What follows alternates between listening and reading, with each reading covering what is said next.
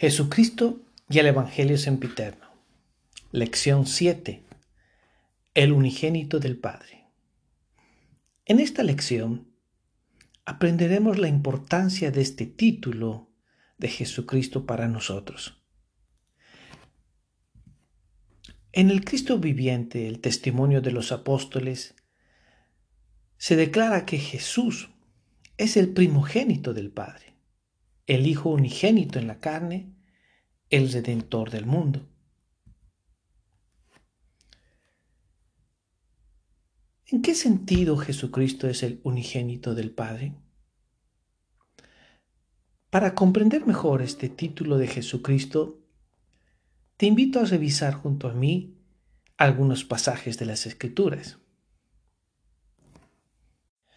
En el Evangelio de Lucas, en el capítulo 1, donde se describe la visita del ángel a María para anunciarle de que ella daría luz al Hijo de Dios, hay una pregunta muy importante que hace María ante este anuncio. Y podemos encontrarlos en los versículos 34 y 35, que indica lo siguiente. Entonces María dijo al ángel, ¿Cómo será esto? Porque no conozco varón. Y respondiendo el ángel le dijo, El Espíritu Santo vendrá sobre ti, y el poder del Altísimo te cubrirá con su sombra, por lo cual también el santo ser que va a nacer será llamado Hijo de Dios.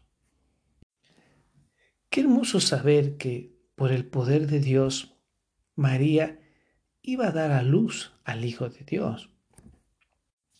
En el libro de Mormón, Nefi, después de desear comprender mejor la visión que había recibido su padre Leí, y estando recibiendo una explicación de la misma, describe este evento especial del, del, nacimiento de Jesucristo de una manera maravillosa a partir del versículo 13 en el en primer Nefi capítulo 11. Indica lo siguiente. Y sucedió que miré y vi la gran ciudad de Jerusalén y también otras ciudades. Y vi la ciudad de Nazaret, y en ella había una virgen, y era sumamente hermosa y blanca. Y ocurrió que vi abrirse los cielos, y un ángel descendió y se puso delante de mí, y me dijo, Nefi, ¿qué es lo que ves? Y le contesté, una virgen, más hermosa y pura que toda otra virgen. Y me dijo, ¿comprendes la condescendencia de Dios? Y le respondí, sé que ama a sus hijos, sin embargo no sé el significado de todas las cosas. Y me dijo, He aquí la Virgen que tú ves es la madre del Hijo de Dios, según la carne. Y aconteció que vi que fue llevada en el Espíritu y después que hubo sido llevada en el Espíritu por cierto espacio de tiempo, me habló el ángel diciendo, mira, y miré y vi de nuevo a la Virgen llevando un niño en sus brazos. Y el ángel me dijo, he aquí el Cordero de Dios, sí, el Hijo del Padre Eterno. Qué hermosa descripción de este acontecimiento tan especial sobre el nacimiento de Jesucristo. De estos pasajes podemos comprender una verdad tan importante de que Dios, el Padre Eterno, y María son los padres del Jesucristo terrenal. El Elder Talmash en su libro Jesús el Cristo nos ayuda a comprender mejor la importancia de este acontecimiento cuando dice, ese hijo que había de nacer de María fue engendrado por Elohim, el Padre Eterno, no contraviniendo las leyes naturales, sino de acuerdo con una manifestación superior de las mismas. En su naturaleza habrían de combinarse los poderes de la divinidad y la capacidad y posibilidades del estado mortal. Y esto de acuerdo con la operación normal de la ley fundamental de la herencia declarada por Dios, demostrada por la ciencia y admitida por la filosofía, de que los seres vivientes se han de propagar según su especie. El niño Jesús habría de heredar los rasgos físicos, mentales y espirituales, las tendencias y poderes que distinguían a sus padres, uno inmortal y glorificado, a saber Dios, el otro humano, una mujer. Estas características descritas por el El Talmash y las escrituras que acabamos de revisar nos ayudan a comprender mejor el título de Jesucristo como el unigénito del Padre. El elder Bruce R. McConkie indicaba lo siguiente en su libro Mormon Doctrine. La condescendencia, la condescendencia de Dios, el Padre, es que aun siendo un personaje exaltado, perfecto y glorificado, llegó a ser el Padre personal y literal de un hijo nacido de madre mortal. Bajo estas eh, enseñanzas surge la pregunta de por qué Jesucristo necesitaba nacer eh, bajo estas circunstancias. ¿Por qué necesitaba el Salvador los poderes tanto de la mortalidad como de la inmortalidad para llevar a cabo la expiación? Algunos pasajes de las Escrituras nos ayudarán a comprender mejor la importancia de estas características en el nacimiento de nuestro Salvador. El Evangelio de Juan, en el capítulo 10, versículos 17 y 18, se nos describe un poder que heredó Jesucristo de su Padre cuando indica, por eso me ama el Padre, porque yo pongo mi vida para volverla a tomar. Nadie me la quita, sino que yo la pongo de mí mismo. Tengo poder para ponerla y tengo poder para volverla a tomar. Este mandamiento recibí de mi Padre. De este pasaje podemos aprender gracias a este poder, Jesucristo podía poner su vida y podía volverla a tomar.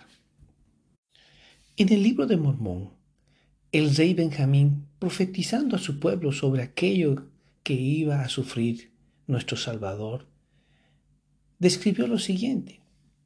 Y aquí sufrirá tentaciones y dolor en el cuerpo, hambre, sed y fatiga, aún más de lo que el hombre puede sufrir sin morir, pues aquí la sangre le botará de cada poro tan grande será su angustia por la iniquidad y abominaciones de su pueblo.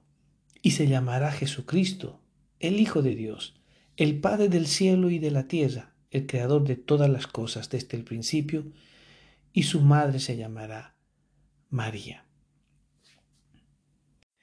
Este pasaje nos enseña cómo estas características del nacimiento de Jesucristo le iban a permitir sufrir tentaciones, dolores en el cuerpo, hambre, sed y fatiga, aún más de lo que el hombre puede sufrir sin morir.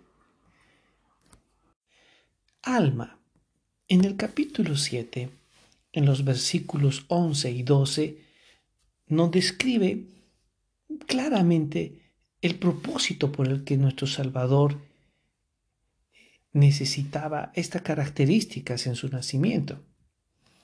Cuando él dice, y él saldrá sufriendo dolores, aflicciones y tentaciones de todas clases, y esto para que se cumpla la palabra que dice, tomará sobre sí los dolores y las enfermedades de su pueblo, y tomará sobre sí la muerte para soltar las ligaduras de la muerte que sujetan a su pueblo, y sus debilidades tomará él sobre sí, para que sus entrañas sean llenas de misericordia según la carne, a fin de que según la carne sepa cómo socorrer a los de su pueblo, de acuerdo con las debilidades de ellos. Es maravilloso saber de que gracias a, a este sufrimiento él tiene el poder para socorrernos. de acuerdo a cada una de nuestras debilidades. De estas enseñanzas podemos aprender la siguiente verdad sobre este título especial de Jesucristo como el unigénito del Padre.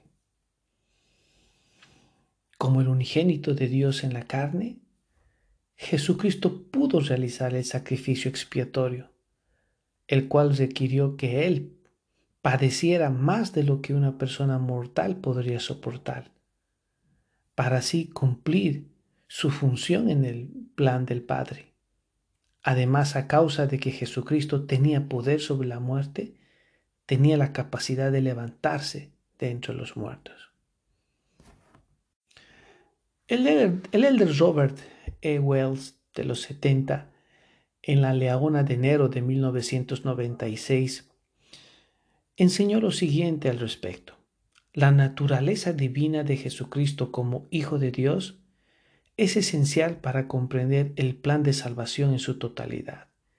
Él es el primogénito del Padre en la existencia preterrenal y el unigénito del Padre en la tierra. Dios, el Padre eterno, es el progenitor literal de nuestro Señor y Salvador Jesucristo y de todos sus hijos espirituales. En este mismo mensaje, el Elder Wells nos enseña que este título significa que el cuerpo físico de Jesús era progenie de una madre mortal y un Padre eterno, inmortal. Un hecho verídico que fue esencial para la expiación ese acto supremo que ningún hombre común podría haber realizado. Cristo tenía el poder para dar su vida y volverla a tomar, porque había heredado la naturaleza inmortal de su Padre Celestial. De María, su Madre terrenal, heredó la condición de ser mortal, o sea, la facultad de morir. Conjuntamente, esta expiación infinita de Cristo y su naturaleza divina como Hijo de Dios constituyen la doctrina más importante del, del cristianismo. Te invito a compartir las impresiones que has recibido al escuchar esta lección y a responder esta pregunta en el grupo de la clase.